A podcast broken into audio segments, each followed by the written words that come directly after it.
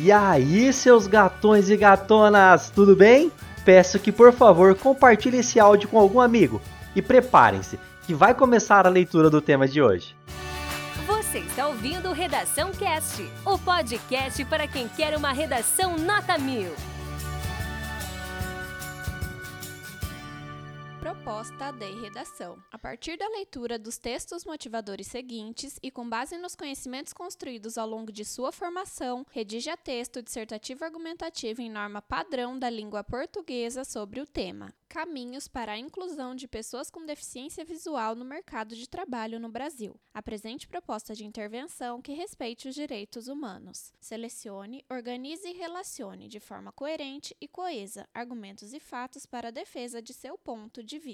Texto 1. Apesar de o censo 2010 apontar que 18,6% da população brasileira possui algum tipo de deficiência visual, ainda é raro encontrar pessoas com essa condição inseridas no mercado de trabalho. Pensando nisso, Djalmir Ernesto elaborou a pesquisa A Percepção de Gestores sobre a Contratação de Pessoas com Deficiência Visual para tentar entender um pouco desse contexto. A pesquisa foi desenvolvida como trabalho de conclusão de curso da graduação em Administração do Centro de Ciências Sociais Aplicadas, CCSA, da UFRN, e ouviu pessoas com deficiência visual que atuam no mercado, algumas que também ocupam cargos de gestão, além de outros gestores videntes. Um dos destaques confirmados na pesquisa é o elevado nível de dificuldade para a entrada no mercado de trabalho. Além disso, preconceito, falta de acessibilidade e de inclusão foram fatores comuns apontados na pesquisa como dificuldade que uma pessoa com deficiência visual enfrenta ou enfrentaria para exercer a função de gestor no mercado de trabalho. Apesar das críticas, a pesquisa mostrou ser possível as pessoas com deficiência visual conseguirem exercer sua função de forma condizente com o esperado, mas que é importante os ambientes de trabalho serem acessíveis, até mesmo para promover maior independência, fazendo com que sejam cada vez mais incluídas socialmente. Texto 2 motivada pela presença de alunos com deficiência visual na escola técnica em que atuava como professora, a pesquisadora Luciana Aparecida Belliomini desenvolveu sua dissertação de mestrado no Instituto de Psicologia da USP, intitulada As Experiências e os Sentidos do Trabalhar para Pessoas com Deficiência Visual, um estudo sobre a perspectiva da teoria da psicologia do trabalhar, TPT. Luciana buscou relacionar os aspectos da teoria com a fala dos trabalhadores entrevistados. Eu perguntei para uma das entrevistadas por que ela escolheu fazer serviço social,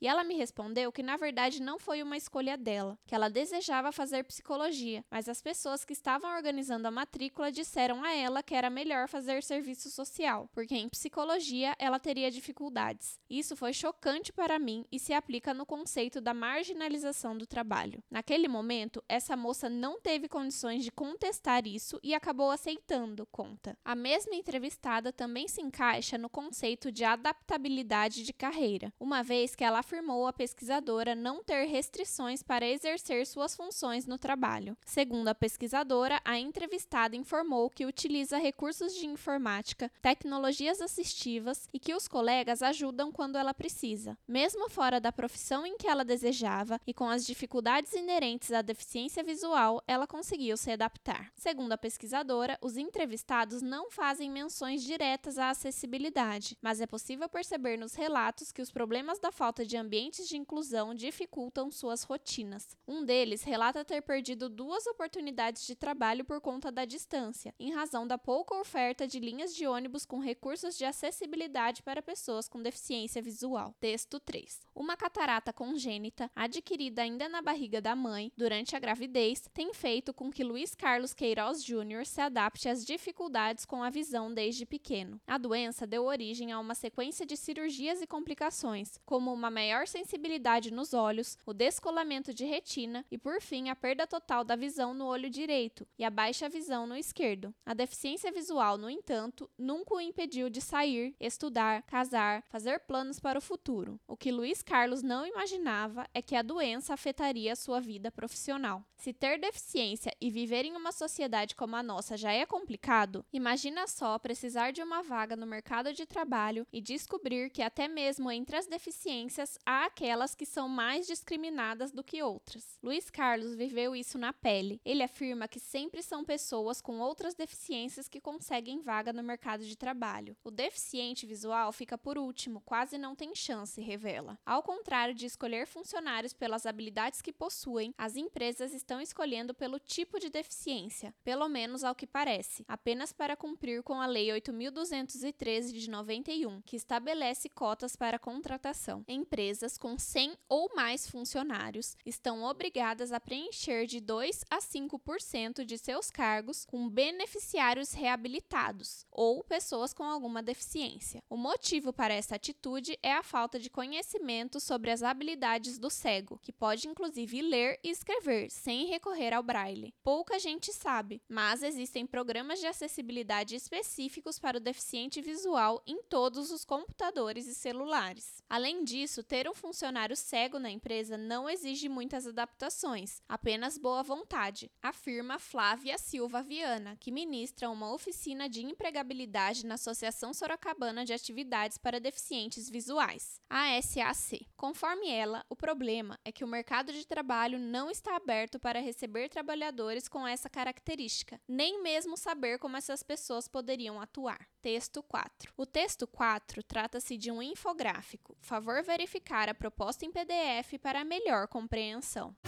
Esse conteúdo é um oferecimento da Corrija-me, a plataforma preferida no ensino de redação. Saiba mais em corrijame.com.br.